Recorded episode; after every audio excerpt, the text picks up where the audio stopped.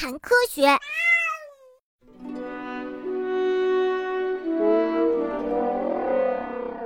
如果一些不知情的狩猎者胆敢接近小象，大象就会立刻团团围住小象，形成铜墙铁壁，并且挥舞着长鼻子和象牙，大声吼叫。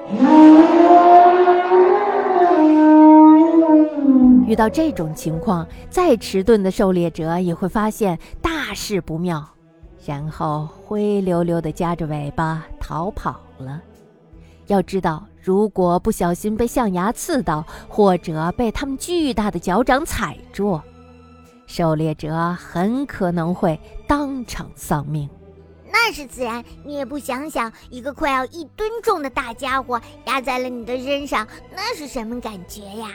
嘿嘿，所以我们大象是非常厉害的，将来我也会很强壮的。象群通常是由二十到三十只大象组成。因此，隔一段时间总会出现那么一两只生病或者是受伤的小象。在动物世界里，大部分的动物遇到这种情况时，干脆抛弃生病或者受伤的幼崽。但是，大象妈妈却不会这样做。实际上，人们也的确在非洲象群中看过瘸腿的小象。每次洗完澡要爬上岸的时候，这只小象都会非常的辛苦，不仅要花上很长时间，而且通常很难独自爬上去。但是大象妈妈却不会抛弃它，而是用鼻子帮助它。干吧，就说嘛，我们的妈妈真的是世界上最好的妈妈。有一次，我听到“砰”的一声，然后我的一个同伴就受伤了，他躺在那儿一动也不动。我们都大声呼叫着，于是他的妈妈跑了过来。可是妈妈怎么叫他，他也不行。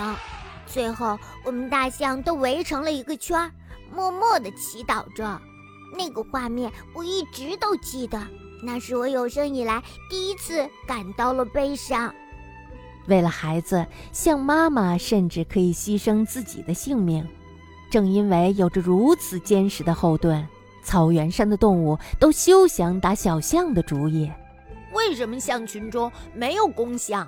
象群中的公象在性成熟后会主动离开象群，成为独象。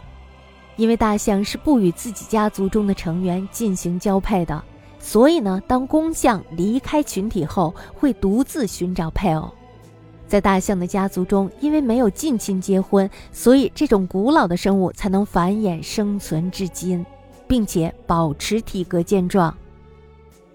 巨大的脚掌，大象的脚掌呈椭圆形，脚底是扁平的，最长的地方可以达到五十厘米长，最短的地方也有四十厘米。再加上它们重达五千到七千五百千克。如果不小心被踩到的话，那下场可想而知。因此，草原上的猛兽通常都不会去招惹大象。可以照顾幼崽的万能鼻子。